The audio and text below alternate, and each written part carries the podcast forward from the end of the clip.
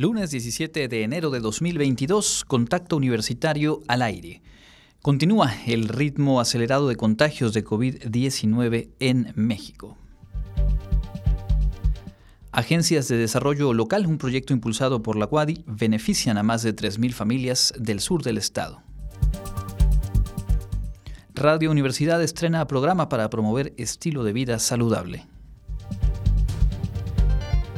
Y platicaremos con la doctora Ligia Vera Gamboa sobre el aniversario 106 del primer Congreso Feminista.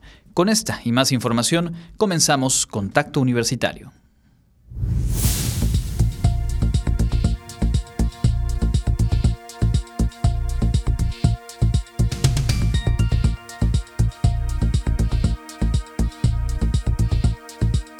Contacto Universitario.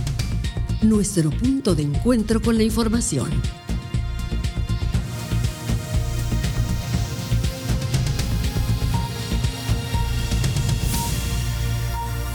Contacto Universitario. Muy buenas tardes amigas y amigos de Radio Universidad. Es un gusto saludarles iniciando una semana más con este informativo contacto universitario que en los próximos 60 minutos nos permite contarle las noticias, compartirle la información y poner al aire las voces de quienes son personajes en torno a las noticias universitarias y por supuesto también lo que ocurre en nuestro entorno. Mi nombre es Andrés Tinoco junto con Norma Méndez en los controles técnicos y todo el equipo de producción. Le doy la bienvenida, le invito a quedarse con nosotros.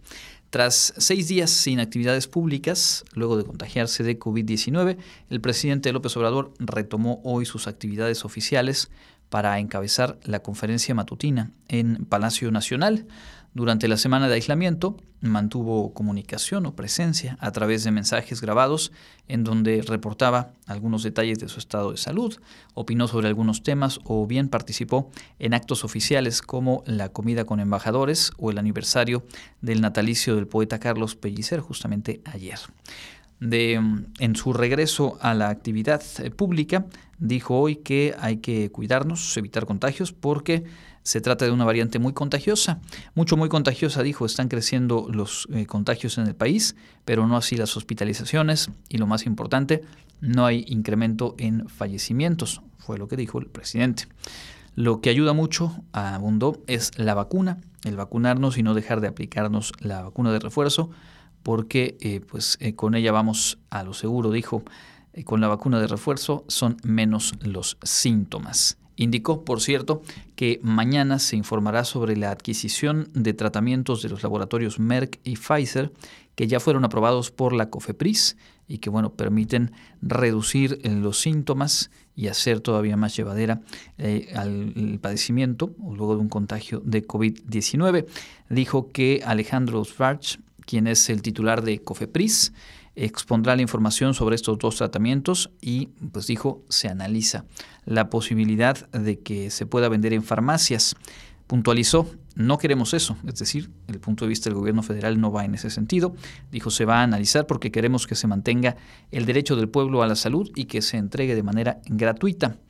Pero no queremos eh, tampoco que, que vayan a decir, dijo, que yo quiero comprar y el gobierno me lo impide. Así que bueno, mañana seguramente abundarán sobre este tema. Y en el ámbito eh, local, sobre este tema del COVID-19 y el crecimiento acelerado en el número de contagios, ayer se reportaron 652 nuevos contagios y 98 personas hospitalizadas. Por supuesto, son cifras en cuanto a contagios que no habíamos visto en otro momento de la contingencia. Las hospitalizaciones pues también continúan una tendencia al alza. El sábado se reportaron 610 contagios y 90 hospitalizaciones, es decir, 8 menos hospitalizaciones, o aumentó en 8 las hospitalizaciones entre sábado y domingo, y en 40 casos nuevos, o una diferencia de 40 casos en el total. Ahora, hablando de la semana previa, justamente el reporte de una semana atrás era de 289 contagios y 69 hospitalizaciones. Esto hay que compararlo con la cifra de ayer. Una semana después, el número de contagios 652 y hospitalizaciones ya 98 personas.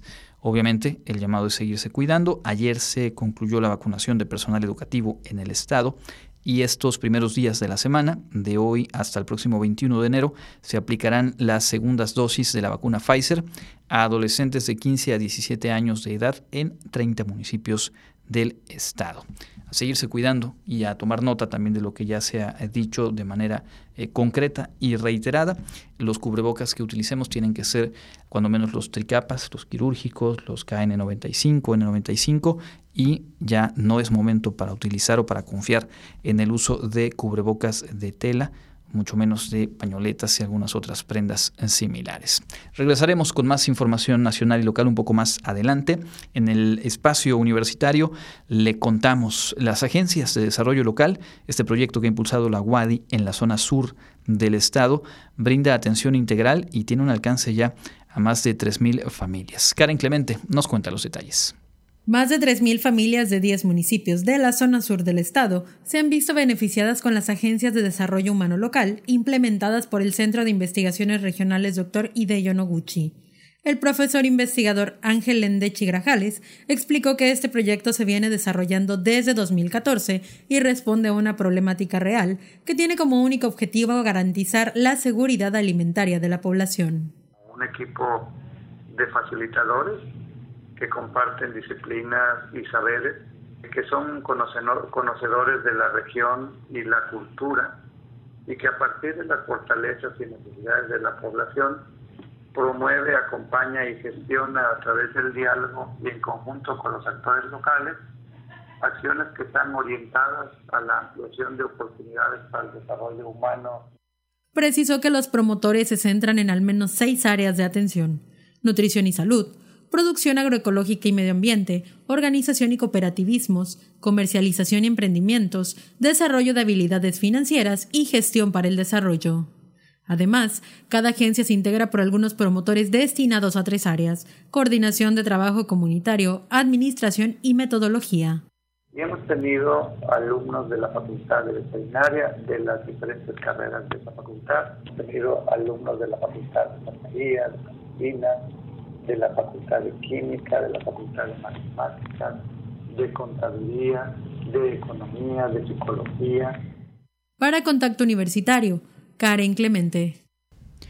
Bien, y en otros asuntos, eh, hoy se puso en marcha el encuentro titulado Los hijos del maíz. Se revisan los aspectos eh, profundos en cuanto a la identidad en América Latina vinculados con la gastronomía y en concreto con el cultivo y el uso alimenticio del maíz. Encuentro de cocinas tradicionales latinoamericanas, diversidad de colores y sabores en los platillos presentados por cocineros de diversas regiones de Latinoamérica y la mirada de distintos conocedores se hicieron presentes en el encuentro internacional Los hijos del maíz, ciudades, creatividad y gastronomía que se realiza en el marco del Mérida Fest 2022 y como parte de las actividades que enmarcan el centenario de la Universidad Autónoma de Yucatán. Dicho evento reunió a cocineras de distintos municipios y comisarías de Mérida, así como de diferentes estados y países. La secretaria general de la UADI, Celia Rosado Avilés, agradeció la presencia de personalidades tan reconocidas de la gastronomía.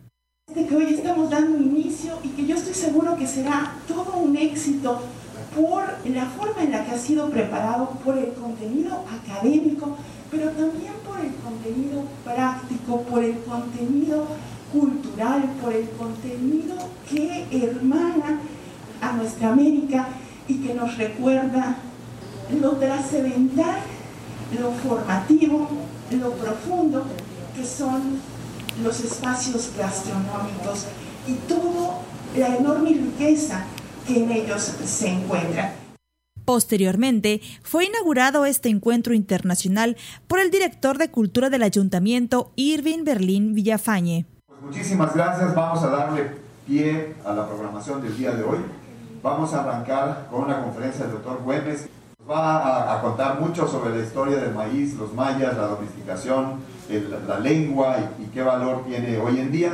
Después vamos a tener una mesa panel en donde van a estar mi querido amigo Primo Martínez, que es el anfitrión, por eso va primero, perdonen ustedes, él como parte de Mérida va a recibir oficialmente a nuestros señores, le llamamos puntos focales, de la UNESCO, que son los representantes de las alcaldías de Arequipa, Sergio, de Popayán, Mónica, y juntos ellos tres pues, van a hablar sobre las perspectivas que tienen estas ciudades, nuestras ciudades, en esta asignatura. Y después vamos a tener una plática de los secretos de la cocina oaxaqueña de doña Abigail, que eso, pues esto yo que, que va a reventar el, el Salón del Consejo Universitario, porque todos los cocineros quieren saber los secretos de doña Abigail y no los cuenta todos, solo cuenta algunos, pero ella sabe hasta dónde va a contar sus secretos. Muchas gracias a todos. Para Contacto Universitario, Jensi Martínez. Y bueno, aprovechamos para adelantarle, justo mañana tendremos la oportunidad de presentarles una entrevista con doña Abigail Martínez Ruiz, cocinera tradicional de Oaxaca, que participa en este encuentro y que tiene una trayectoria sumamente vasta en la preservación, la difusión de la cocina tradicional de eh, su lugar de origen, en el Valle Central de Oaxaca y que tiene un restaurante que es verdaderamente una referencia en el mundo de la gastronomía a nivel internacional. Doña Abigail Martínez Ruiz si pueden ustedes eh, googlear algo sobre ella y ya mañana escucharla aquí en nuestro informativo. En otros asuntos, em, para quienes están interesados en integrarse al bachillerato en línea de la UADI, eh, tenemos la nota oportuna porque faltan pocos días para que se abra la próxima convocatoria de ingreso. Información de Clarisa Carrillo. El bachillerato en línea de la Universidad Autónoma de Yucatán abrirá su cuarta convocatoria para el ingreso en marzo de 2022 del 24 de enero al 4 de febrero a través del Sistema de Información del Proceso de Ingreso. Para registrarse deberán seguir una serie de pasos. El primero será darse de alta en el sistema ingresando al sitio www.ingreso.wadi.mx, elegir la opción de bachillerato en línea, seguir los pasos correspondientes y generar la clave de usuario y contraseña, las cuales deberán resguardar ya que servirán para ingresar al CIPI cada vez que se requiera y en las diferentes etapas del proceso de ingreso. Seguidamente, se elegirá el grado escolar al que deseas ingresar, ya sea primero, segundo o tercer año, además de responder las encuestas y realizar la carga de tu fotografía. Por último, se efectuará el pago y se presentará la evaluación diagnóstica en línea el 8 y 9 de febrero de 8 a 23.59 horas. La relación de sustentantes seleccionados se publicará en el sitio www.bel.wadi.mx el 15 de febrero a partir de las 12 horas. Para Contacto Universitario, Clarisa Carrillo. Vamos a presentar ahora una nota que elaboró Jensi Martínez sobre el trabajo de internacionalización que se ha realizado en la UADI y la forma como impacta esto en la formación de sus estudiantes y egresados. En la UADI la internacionalización es fomentar la transformación de las funciones universitarias para fortalecer la calidad educativa y la competitividad institucional. El coordinador general de cooperación e internacionalización de la UADI, Andrés Aluja Schunemann, señaló que la internacionalización debe reflejarse en la mejora de la calidad y desempeño de académicos y estudiantes, de sus servicios, resultados y productos para alcanzar un mejor desarrollo científico, tecnológico y social. Lo que queremos es un gana-gana y que todos los intercambios que llevemos a cabo eh, sean eh, de aportaciones mutuas. Se ha propuesto también llevar la cooperación e internacionalización a los ámbitos de la docencia, de la extensión y de la investigación que se realizan en la institución, promoviendo acciones académicas, administrativas y tecnológicas que favorezcan la formación integral de egresados, fortalezcan el trabajo de docentes e investigadores y también la presencia y participación de la universidad en diferentes contextos. Nosotros como universidad hemos tenido ya intercambios con universidades desde hace muchos años. Eh, por ejemplo, con la Universidad de Florida hay un intercambio que se origina hace más o menos 30 años. ¿no? También la Universidad de, Rutgers en el estado de Nueva Jersey. Estoy con algunas universidades en Alemania, ¿no? la Universidad de Göttingen. ¿no? Ese tipo de, de interacción ya data de mucho tiempo. ¿no? Entonces, bueno, cada vez creo que se ha estructurado mejor. Hay eh, proyectos eh, muy interesantes de movilidad estudiantil. Hay también proyectos muy interesantes en cuanto a la investigación y al intercambio académico. Entonces, bueno, todo esto nos ayuda mucho. Con información de Jensi Martínez para Contacto Universitario, Karen Clemente. Y antes de cerrar este bloque, queremos contarle que hoy lunes inició transmisiones en estas mismas frecuencias, un programa que promueve un estilo de vida saludable. Le invitamos a escucharlo cada lunes a las 10 de la mañana.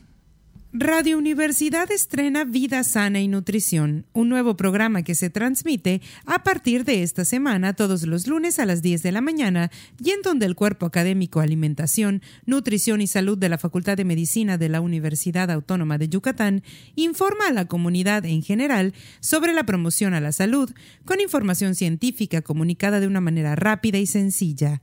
Al respecto, la doctora Reina Cruz Bojorques, quien forma parte de este nuevo programa, comentó responde a la situación epidemiológica que sufre el país, donde pues las enfermedades las no transmisibles, diabetes, hipertensión y demás están pues cada vez más con prevalencias e incidencias cada vez más altas, sin control, o sea, cada vez que hay una encuesta de salud y alimentación en el país, encontramos la diabetes más alta, la, la hipertensión más alta, todas las cifras más altas y que también hay mucha información sin fundamentos científicos circulando en las redes sociales y los medios de comunicación. Mencionó que en los programas se hablará de temas relacionados a la alimentación, los problemas de la salud y nutrición, para sensibilizar a los radioescuchas a la adopción de un estilo de vida saludable y al autocuidado. Pues en el nivel de información, la educación para la salud, en el nivel de información no podemos ir más allá que ofrecer la, la información fidedigna, científica, validada, ¿no? Pero con la intención de sensibilizarlos. O sea, si hoy escuchas algo sobre diabetes y tú tienes diabetes, dices, oh, pues a lo mejor y sí pues, tendría que hacer esto, ¿no? Entonces, sensibilizar a la persona, a las personas hacia la adopción de un estilo de vida saludable y a autocuidarse. O sea, hacerse responsables de su salud. Durante su primera emisión, Vida Sana y Nutrición habló sobre la salud, específicamente su definición y cuáles son los determinantes de esta.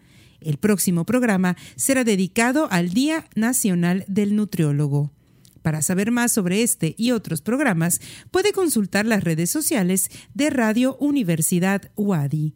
Para Contacto Universitario, Clarisa Carrillo.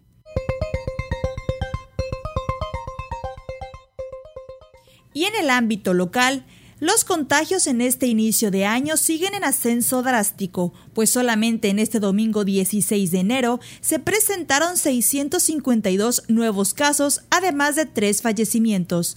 La Secretaría de Salud Estatal informó de 98 hospitalizados en los nosocomios públicos de la entidad, mientras que el número de recuperados llegó hoy a 71.991 casos. En cuanto al total de casos en la pandemia, ya son 83.000 245. El legado de este Congreso feminista sigue vibrando hasta este momento, afirmó la doctora investigadora y activista Ligia Vera Gamboa, oradora huésped de la sesión solemne de Cabildo de Mérida, realizada ayer domingo en conmemoración de los 106 años del primer Congreso Feminista de México en Yucatán. El primer Congreso Feminista se realizó del 13 al 16 de enero de 1916 en el Teatro José Peón Contreras y su repercusión sigue siendo un referente obligado para hablar y defender los derechos de las mujeres gracias a todas esas mujeres que en 1916 dieron la pauta para que hoy las mujeres estemos más organizadas y estemos dando la batalla en el día tras día con y o a pesar de las autoridades que a veces son sordas ante este reclamo, añadió la oradora invitada del Centro de Investigaciones Regionales, doctor Hideyo Noguchi de la Guadi. La sesión fue seguida en línea por los regidores, incluidos el alcalde. La doctora Ligia Vera recibió un reconocimiento de la comuna por su participación en la sesión solemne y una réplica de la cruz atrial que se encuentra en la Catedral de Mérida. Hoy es el retorno a las clases presenciales desde el nivel básico hasta el superior en Yucatán bajo el modelo híbrido. Tras la llegada de la variante Omicron del coronavirus a fines de diciembre pasado y al respecto, los secretarios generales de los seis sindicatos magisteriales con presencia en el Estado manifestaron su respaldo al regreso seguro a las aulas.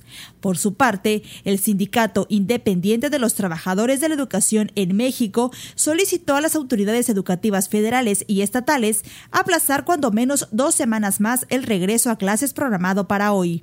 La petición se hace ante el incremento exponencial de contagios de coronavirus que se han presentado y que ya rebasan los 500 infecciones por día debido a la variante Omicron, por lo que piden que se regrese a las aulas cuando se observe un descenso en los indicadores de la pandemia.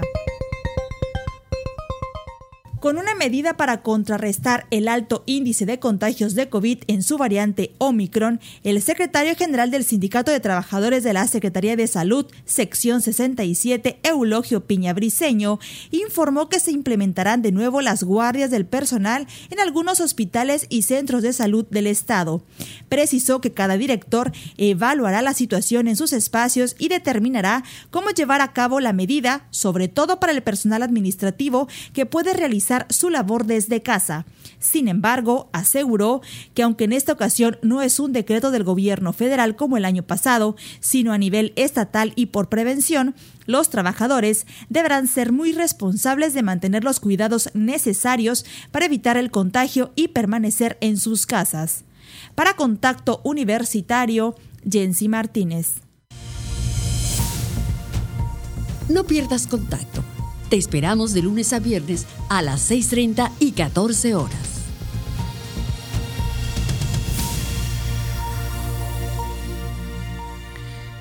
Continuamos en contacto universitario, revisamos la información nacional. Hoy inicia el Parlamento abierto en el que especialistas y actores del sector energético van a analizar la iniciativa de reforma al sector eléctrico que presentó el año pasado el gobierno federal. El grupo parlamentario de Morena planea discutir y votar la reforma eléctrica a más tardar la primera semana de marzo. El secretario de Gobernación, Adán Augusto López, y al menos 12 gobernadores de diferentes entidades del país asistirán hoy a la sesión inaugural del Parlamento para dar el banderazo. Serán 19 foros en total los que se realicen durante un mes en el Palacio de San Lázaro. El morenista Manuel Rodríguez, quien es presidente de la Comisión de Energía en la Cámara de Diputados, admitió que la iniciativa presidencial puede ser modificada y enriquecida con propuestas mm, que los ponentes en el Parlamento abierto sustenten técnicamente, pero dejó claro que el espíritu de la reforma es inamovible. Y este se refiere a la rectoría del Estado mexicano en el sistema eléctrico nacional, garantizando el 54% de generación eléctrica por parte de la CFE y el restante 46% a la iniciativa privada, también se habla de elevar a rango constitucional la transición energética y bajar las tarifas eléctricas, creando un nuevo mercado eléctrico mexicano con un orden de despacho distinto. Y por último, considerar como mineral estratégico de uso y explotación exclusiva del Estado mexicano el litio. Esos serían, digamos, los tres puntos centrales que el, presidente de la Comisión de Energía en la Cámara de Diputados, y miembro de Morena, califica como inamovibles. Hoy por la tarde las comisiones de energía y de puntos constitucionales celebrarán el primero de los 19 foros del Parlamento abierto con el tema Antecedentes, cómo llegamos a la reforma de 2013 los principales resultados y problemáticas de las reformas anteriores.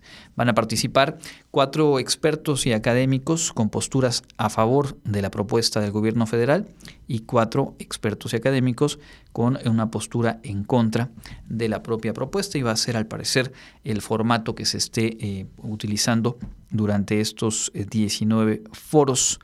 Lo interesante será qué tanto logra eh, impactar esto en la opinión pública y qué tanto eh, los argumentos que ahí se planteen y la propia eh, medición de las expectativas de eh, la ciudadanía pueden modificar o no las posturas de arranque que como bien sabemos, pues más allá del bloque conformado por Morena, el Partido Verde y el PT, pues no está claro que se pueda contar con los votos suficientes para aprobar la propuesta de reforma. Será la Cámara de Diputados la Cámara de origen después tendría que ir a la Cámara de Senadores, recordando que como es una eh, reforma de orden constitucional, pues se requiere una mayoría calificada, la cual no tiene el bloque eh, oficialista en ninguna de las dos cámaras. En otros asuntos, aunque muy relacionado, el presidente anunció esta mañana que se va a reunir con Jennifer Granholm, quien es la secretaria de Energía de los Estados Unidos. La vamos a, recibir, dijo, en Palacio Nacional esta semana y se podrá hablar de todos los temas, no habrá ninguno eh, fuera de agenda. Se revisarán temas energéticos de interés para ambas naciones, en donde por supuesto destaca la propuesta de reforma energética y también pues se da un encuentro o este encuentro en el contexto del proceso de pago para eh, pues, concretar ya la compra de la refinería eh, ubicada en Deer Park, en Texas, por parte de Pemex. Como se ha dicho, esa eh, refinería es parte de pues, el escenario previsto por el gobierno de México para alcanzar la autosuficiencia en gasolinas y combustibles el año 2023. La titular de energía del gobierno norteamericano se va a reunir con su homóloga Rocío Nale y con el canciller Marcelo Ebrard. Otro de los asuntos que llama la atención el día de hoy en la prensa nacional, pues es un decreto publicado en la edición matutina del Diario Oficial de la Federación y que tiene que ver con el tren Maya. La Secretaría de Desarrollo Agrario, Territorial y Urbano, la SEDATU, declaró de utilidad pública el desarrollo del tren Maya en los municipios de Benito Juárez, Solidaridad y Puerto Morelos en Quintana Roo, con lo cual busca expropiar expropiar 198 inmuebles que comprenden una, superficie de 2.410.000 metros cuadrados, pues para poder continuar con la construcción de este tren. Con base en el artículo 27 de la Constitución, que refiere que la propiedad de las tierras y aguas comprendidas en los límites del territorio nacional corresponde originariamente a la nación y, que podrán hacerse expropiaciones por causa de utilidad pública y mediante indemnización, pues la SEDATU manifiesta que esa será la vía que utilice. Tendrá que notificar personalmente a los titulares de cada inmueble sobre esta resolución en caso de ignorarse la información, se debe realizar una segunda publicación en el diario oficial. Los interesados tendrán un plazo de 15 días a partir de la segunda notificación para manifestar a la SEDATU las pruebas que acrediten su derecho al inmueble. Este documento señala que con los espacios que serían o serán expropiados se beneficiará a la población en esos tres municipios, ya que con la construcción del tren Maya, dice el decreto, se atenderán las necesidades sociales y económicas de la colectividad. Es decir, el tren va, al menos ese es eh, el planteamiento y se alinea este decreto con la renovación en quien encabeza hoy por hoy el proyecto a través de Fonatur, que como sabemos la semana pasada se dio un cambio, y también con aquel eh, decreto o acuerdo que emitiera el gobierno federal a fines del año pasado para eh, contemplar todas las grandes obras de infraestructura como asuntos de seguridad nacional y con ello agilizar, dijo, todos los trámites internos burocráticos que eh, pueden pues ayudar a que las obras se destraben y creo que una de las que más, o si no es que las que más ha tenido eh, recursos y ha tenido que eh, recalcular inclusive los trazos, es precisamente el tren Maya, el así llamado tren Maya. Bien, dejemos hasta aquí este bloque de información nacional. Iremos a la pausa, como siempre, con la actualización de eh, lo que estamos viviendo y lo que nos espera el día de mañana en materia de clima. Y en la segunda parte tendremos eh, una conversación con la doctora Ligia Vera en torno a estos 106 años del Congreso Feminista que se realizó aquí en Yucatán y también toda la información internacional.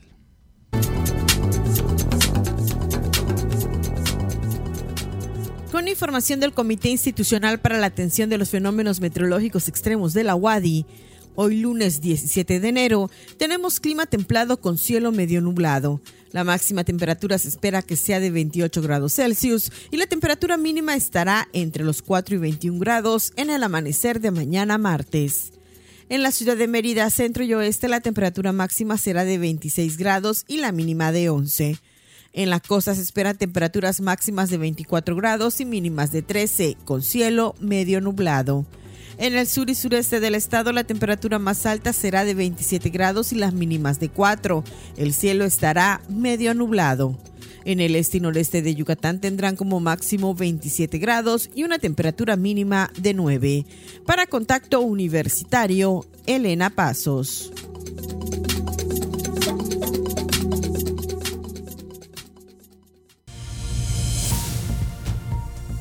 Contacto Universitario nuestro servicio informativo en radio.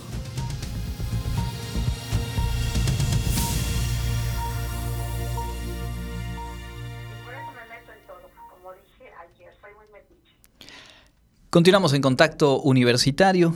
Hemos eh, presentado en la primera media hora del informativo, pues los datos en torno a este eh, pues, crecimiento que se sigue eh, registrando en cuanto a contagios de COVID-19 en nuestro estado y hacíamos la puntualización en el transcurso de una semana, del domingo 9 a ayer domingo 16, pues se puede observar con mucha claridad eh, en qué momento se encuentra esta contingencia. El 9 de enero, en el reporte de esa fecha, eh, pues se contabilizaron 289 contagios nuevos. En el de ayer, 652 más del doble de casos.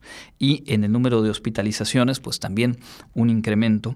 Hace una semana eran 69 personas en hospitales públicos, el reporte de ayer nos da cuenta de 98, es decir, 17 hospitalizaciones más con pues las subidas y bajadas que hubo en el trayecto de la semana. Lo cierto es, y lo hemos dicho y lo seguiremos repitiendo, pues es momento de cuidarse, de redoblar eh, pues las medidas que ya forman parte de nuestro instrumental, pero que quizás hemos ido relajando en las últimas semanas, los últimos meses, pues justo es momento de volver a tomar con mucho compromiso individual y colectivo lo que podamos hacer para eh, mitigar, para reducir y para evitar tanto la enfermedad como eh, pues la presión sobre los servicios de salud en el Estado.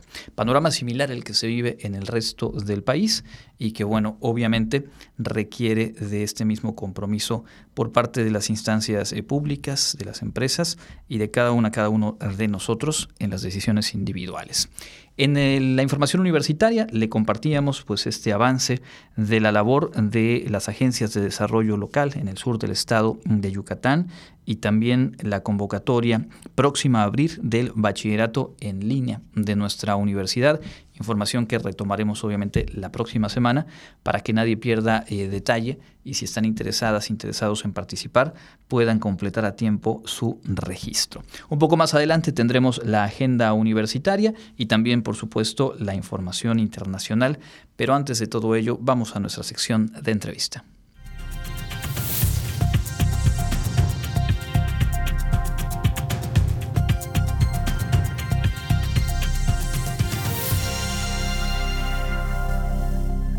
Ayer, 16 de enero, eh, se conmemoró el 106 aniversario del Congreso Feminista que se realizara en el Teatro Peón Contreras en 1916. La doctora Ligia Vera Gamboa, académica del Centro de Investigaciones Regionales, doctor Hideyo Noguchi, fue designada como oradora huésped en la sesión solemne de Cabildo del municipio de Mérida y es justamente con quien vamos a platicar en esta tarde. Le agradecemos mucho tomarnos la llamada, doctora. Bienvenida a Contacto Universitario. Eh, muy buenas tardes a Andrés, a ti y a todo el público que nos presta su atención en estos momentos y al contrario, gracias por invitarme a estar con ustedes. Mm, doctora, le preguntaría para iniciar, eh, en síntesis, ¿en qué contexto se realizó el primer Congreso Feminista y cuál es, su trascendencia? Bueno, eh, sin duda alguna, la trascendencia es muy importante, tan importante que mucho de esto sigue vigente en nuestros días. Y podemos decir que este primer congreso se realiza ante situaciones donde las mujeres, algunas mujeres más bien, que fueron las líderes de, de promover este primer congreso, básicamente eh, el objetivo era lograr el sufragio femenino, ya que en 1916 las mujeres no eran, no tenían la calidad de ciudadanas para poder eh, votar y ser votadas, ¿no? Y entre otros aspectos estaba pues el hecho de que las mujeres no tenían acceso a la educación al igual que los hombres, que no estaban incorporadas al mercado de trabajo y bueno, otras eh, acciones, otros elementos que fueron menos visibilizados en ese entonces, como fue un, una polémica que hasta hoy perdura, ¿no? De la eh, presentación de su ponencia de la eh, señora señorita Hermila Galindo, ¿no? Entonces, bueno, sin duda fue algo históricamente que marcó un hito, un antes y un después, un parteaguas en la vida social y ciudadana política de las mujeres, pero que si bien en estos 106 años hemos estado mirando algunos avances, todavía quedan deudas históricas pendientes a partir de los resultados en la presentados en la clausura el 16 de enero de 1916 de este primer Congreso Feminista. ¿Cuáles son, eh, dónde ubicamos esos temas pendientes a más de 100 años de distancia? Bueno, una de las cosas eh, importantes es que en cuanto a la educación y a la incorporación de las mujeres al mercado de trabajo, eh, esto sí se dio en su momento, pero que desafortunadamente el sufragio al voto, que era la principal demanda, no ocurrió sino hasta cerca de 40 años después. Y ahora pues sí, las mujeres pueden eh, estar en puestos para votar y ser votadas, con todos los inconvenientes que el ser mujer esto genera, ya que eh, hoy hablamos de una violencia política cuando se trata de las mujeres y eh, pues otros muchos pendientes entre ellos y que creo que eh, es una de las deudas históricas que existen en este momento, como señalaba el día de ayer, es una demanda que justamente hace Mila Galindo, que como comenté ayer, eh, ella no estuvo presente en este primer congreso en el, en Mérida, en el Peón Contreras, pero que su ponencia titulada La mujer en el porvenir, ya que su idea era que la mujer tuviera las mismas oportunidades de desarrollo que los hombres, eh, desde otros aspectos como era el hecho de tener acceso a la educación sexual, el tener derecho al conocimiento de su cuerpo, sobre todo en cuestiones de higiene, en cuestiones de reproducción, ¿no? Y que esto nos hace mirar que todavía hay pendientes en ese punto, ¿no? Todavía eh, el año, bueno, el año pasado, dos años atrás, hemos mirado a nivel social y a nivel mundial un movimiento que eh, dice eh, educación sexual para decidir, anticoncepción para no abortar, aborto legal para no morir, ¿no? Que en esencia era la, era la misma demanda que en su momento hizo la señorita Galindo. Y que todavía es una pendiente eh, en estos derechos de las mujeres. Por otro lado, eh, el hecho de la violencia que desde siempre ha existido y que ahora, eh, gracias a las nuevas leyes y normas que, existen, la visibilizamos más, existe una gran impunidad de quien ejerce este tipo de violencia, en particular sobre niñas, adolescentes y mujeres, sin que en lo corto o en lo cercano podamos tener la certeza de que habrá una sanción y por eso este es otro pendiente que va de la mano con el acceso a la justicia para las mujeres. No, es posible que en un siglo XXI, con los avances tecnológicos, con el avance en la ciencia, con el avance en las leyes, una carpeta de investigación por violencia, cualquiera de sus tipos, siga teniendo que esperar años para que pueda llegar a la judicialización y que pueda haber una sentencia y que esto es lo que frustra a las mujeres y que lleva todavía a esta violencia eh, que exponencialmente se ha incrementado a partir de la, de la pandemia de COVID y que, como sabemos, en nuestro país 10 mujeres son asesinadas al día en estos llamados feminicidios, transfeminicidios, y que esto ya no puede seguir. De hecho, señalaba también estas eh, dos muertes que se dieron el sábado pasado en el municipio de Progreso, donde todo parece indicar, al menos hasta lo que se conoce, que estas muertes fueron hechas por la expareja de la, de la mujer, lo que habla de una causal que tipifica el feminicidio.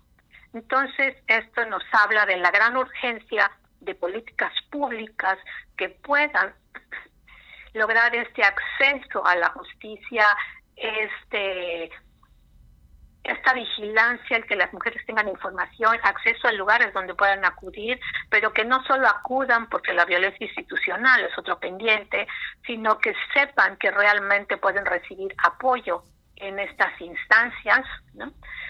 Y en este sentido tengo que señalar que si bien la Secretaría de las Mujeres y el Gobierno del Estado han estado haciendo esfuerzos, todavía falta mucho para lograr la cobertura estatal de las unidades de atención para las mujeres en el Estado y que además de eso no solo es abrir estos espacios, sino que como cualquier programa deberán ser monitoreados, evaluados para ver su eficacia o cambiar de rumbo si fuera necesario. Eh, porque justo eh, lo que vemos es que se hacen acciones, pero cuando no se evalúan, pues no podemos saber si realmente son efectivas o no, ¿no? Entonces, pues la justicia para las mujeres, para las niñas, todas las adolescentes ya no puede seguir esperando.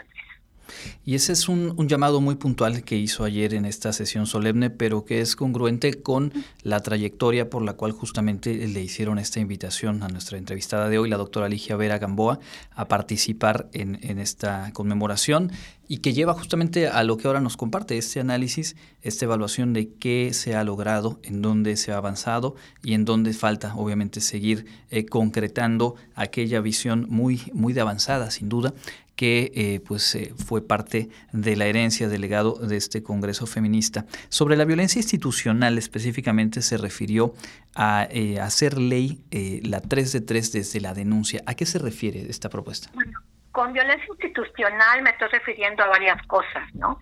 No es posible que una mujer o una niña, un adolescente llegue a las instancias que habitualmente las deben de atender estas situaciones de violencia, particularmente la Fiscalía, los centros de justicia eh, y algunas otras instituciones, ¿no? En la misma Secretaría de Seguridad Pública, donde muchas veces cuando llegan las mujeres les dicen, ah, pero es que usted se lo buscó, o para qué denuncia así, eh, luego lo va a perdonar, o, o sea, situaciones que hoy no deberíamos estar viendo, pero que se siguen presentando, se le sigue descansando la culpa a la mujer cuando esto no es así, es un sistema patriarcal que está a cargo de los hombres y que esto es lo que necesitamos cambiar. Y ojo, con esto no estoy diciendo que las sea mujeres contra hombres, es un sistema donde estamos insertos hombres y mujeres y que es necesario cambiar. ¿no? Esta es parte de la violencia institucional, o que llegues a una institución de salud eh, porque te golpearon, eh, porque la presencia de violencia física y te diga, ah, pero primero tiene que denunciar porque este, si no, no le podemos atender. Esto es absolutamente falso. La Ley General de Acceso a las Mujeres a una Vida Libre de, libre de Violencia dice que la mujer debe ser atendida, la mujer, la niña, la adolescente, debe ser atendida en el primer punto al que llegue a denunciar esa violencia o a recibir atención por esa violencia. En ese sentido, creo que es intolerable ya la eh, violencia institucional o que te diga no puedes interrumpir tu embarazo porque eso es eh, un asesinato, cuando uno nunca se pone en los zapatos de la persona que lo está viviendo. Entonces creo que eh, además de que existen, por supuesto, normas oficiales mexicanas, existen leyes que nos marcan las pautas para dar atención a este tipo de situaciones.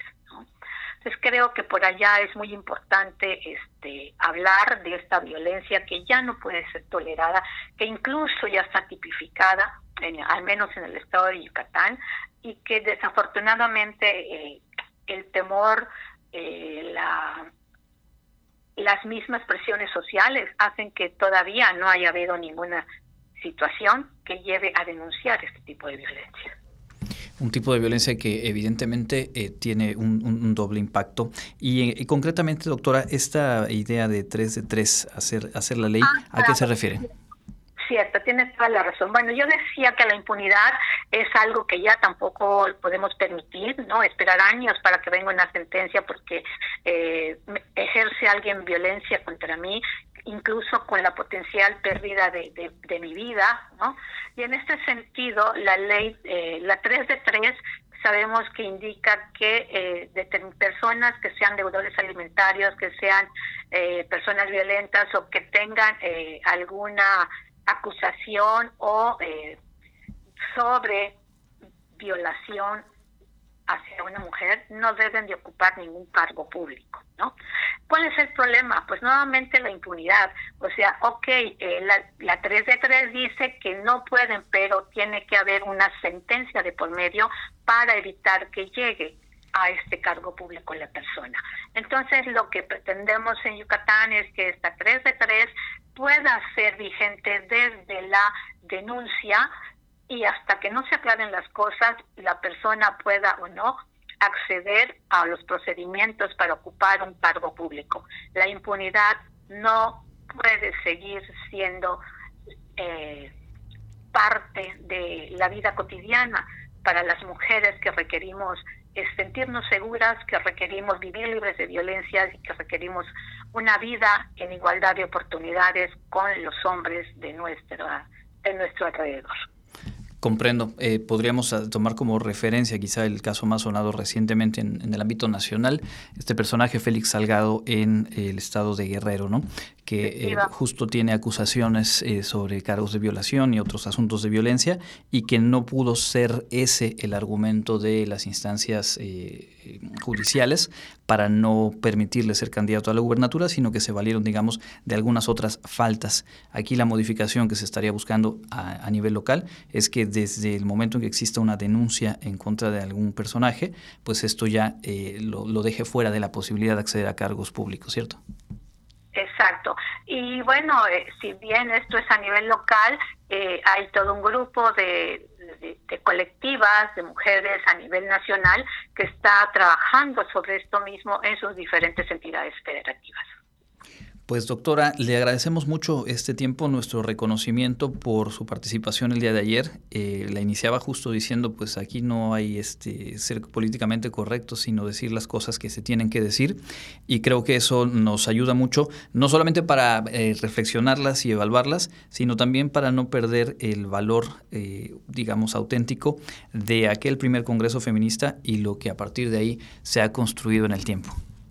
Y que no podemos olvidar eh, si bien estamos viviendo otras circunstancias, nunca debemos olvidar la historia, ¿no? Y creo que esto es lo importante de hacer esta conmemoración cada 16 de enero, al menos aquí en nuestra ciudad de Mérida. Pues muchas gracias, doctora. Ojalá eh, platiquemos eh, pronto nuevamente. Seguramente hay otros asuntos también sobre los cuales podremos abrir conversación con usted. Entre tanto, le agradecemos este tiempo. Un placer y bonita tarde para todas y todos los radioescuchas. Es la doctora Ligia Vera Gamboa, profesora investigadora del Centro de Investigaciones Regionales Doctor Ideyo Noguchi. Nosotros vamos ahora a enterarnos de la información internacional. Listo, doctora, muchísimas gracias. En el ámbito internacional, el Ministerio de Salud de Canadá anunció hoy en un comunicado que autoriza el uso del tratamiento viral contra el COVID-19 de Pfizer en pastillas, comercializado bajo el nombre de Paxlovid, sumándose así a una cada vez más cuantiosa lista de países que han determinado aplicar este medicamento frente a la pandemia del coronavirus. Este compuesto podrá recetarse a adultos alcanzados por una forma ligera o moderada de COVID que presenten un riesgo elevado de evolución hacia una enfermedad grave, en particular un riesgo de hospitalización o deceso. Las autoridades sanitarias calificaron a esta píldora de nueva opción terapéutica importante y destacaron que se trata del primer tratamiento contra el COVID-19 que puede ser utilizado por los pacientes en su domicilio.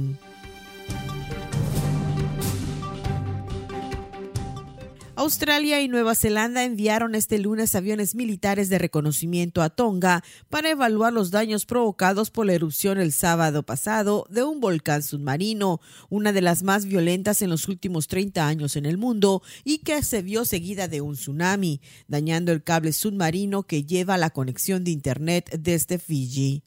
Antes de que se cortara la red, algunos habitantes del archipiélago pudieron enviar fotos y videos de las olas de tsunami que golpearon lugares como la capital. El volcán, situado 65 kilómetros al norte de la capital de Tonga, lanzó el sábado vapor y cenizas a unos 20 kilómetros de altura y creó un tsunami, cuyos efectos llegaron a países tan lejanos como Perú, donde murieron dos mujeres por el oleaje.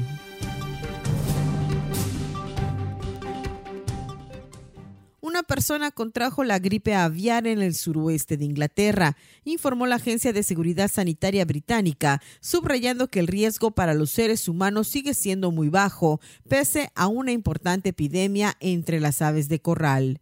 El Reino Unido se enfrenta desde noviembre a un brote de gripe aviar sin precedentes. Cientos de miles de aves han sido sacrificadas debido a esta enfermedad vírica propagada por pájaros migratorios procedentes de Rusia y Europa del Este. La profesora Isabel Oliver, directora científica de la Agencia de Seguridad Sanitaria, enfatizó que actualmente no hay pruebas de que esta cepa detectada en el Reino Unido pueda propagarse de una persona a otra, pero que se sabe sobre la continua evolución de los virus, por lo que vigilan muy de cerca esta situación. Para Contacto Universitario, Elena Pasos.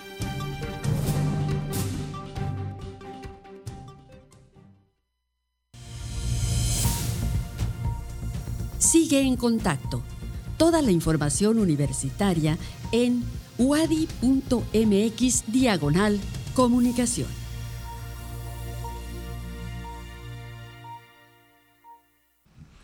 Y bueno, revisamos aquí un par de asuntos nacionales que nos habían quedado en el tintero. El INE dio a conocer eh, que pues avanza pues bastante bien, digamos, la validación de las firmas de solicitud de la consulta de revocación de mandato, por lo que eh, probablemente anticiparía un poco los tiempos en cuanto a la convocatoria. Eh, al parecer hay una intención desde el Consejo General del INE de adelantar al menos dos semanas eh, lo que se había previsto a fines del año pasado porque el convocar directamente, es decir, el anunciar que se lograron las firmas y se cumplen los requisitos para que se pueda realizar la convocatoria de revocación de mandato, llevaría a la Suprema Corte de Justicia a dar trámite a la controversia que intentó interponer el INE y que en un primer momento fue eh, desechada por la Corte en torno al asunto presupuestal, que como bien sabemos, pues ha sido el punto de conflicto a lo largo de semanas, si no es que ya algunos meses en torno a este tema de la revocación. Por lo tanto, el INE ha dicho que em, pues se tiene ya más del 90% de las firmas validadas y al parecer, en cuanto se logre el 100% de las firmas requeridas con la dispersión estatal y bueno, los puntos finos que tiene la propia ley de revocación de mandato, estarían insistiendo ante la Suprema Corte de Justicia para que se pronuncie, para que dé o admita, digamos, a trámite esta eh, controversia y llegue a una resolución, la cual pudiera ser, eh, de nueva cuenta, mandatarle al INE que realice la consulta con los recursos con que cuenta o bien eh, pedirle a la Secretaría de Hacienda que libere recursos adicionales para que el INE opere la consulta. Por supuesto, hoy en su regreso a las conferencias matutinas, el presidente pues no dejó eh, pasar el tema y se refirió al INE pidiendo eh, cuidar el prestigio del instituto. Consideró que los consejeros se ven mal al pelear por dinero para la revocación de mandato. Dijo se va degradando la institución, aparecen como ambiciosos. Sobre la posible, o bueno, no lo posible, sobre la venta de Banamex, el gobierno de México no va a dificultar ni pondrá obstáculos en el proceso de eh, pues, venta de Banamex. Esto dijo el presidente hoy y añadió su deseo de que el banco se mexicanice dijo que las utilidades de los bancos extranjeros se van de México, no se reinvierten en el país y que si fueran empresarios mexicanos los que adquirieran, en este caso Banamex, pues hay un poco más de garantía de que se reinviertan las utilidades. Y sobre ese tema, Javier Garza Calderón, creador de la asociación llamada Empresarios por la 4T, confirmó interés en comprar Banamex, consideró que se trata de una gran oportunidad de rescatar activos históricos, culturales y financieros para que regresen a manos de empresarios mexicanos. Un discurso muy, muy eh, alineadito con lo que ha expresado el presidente en dos ocasiones sobre este tema. En un comunicado publicado en las redes sociales de esta agrupación, Empresarios por la 4T, Javier Garza Calderón expresa que invitará a otros empresarios a integrar un grupo de inversionistas para poder eventualmente hacerse con Banamex. Hasta ahí la información nacional. Momento de escuchar la agenda universitaria. Como cada tarde nos la presenta Fabiola Herrera Contreras.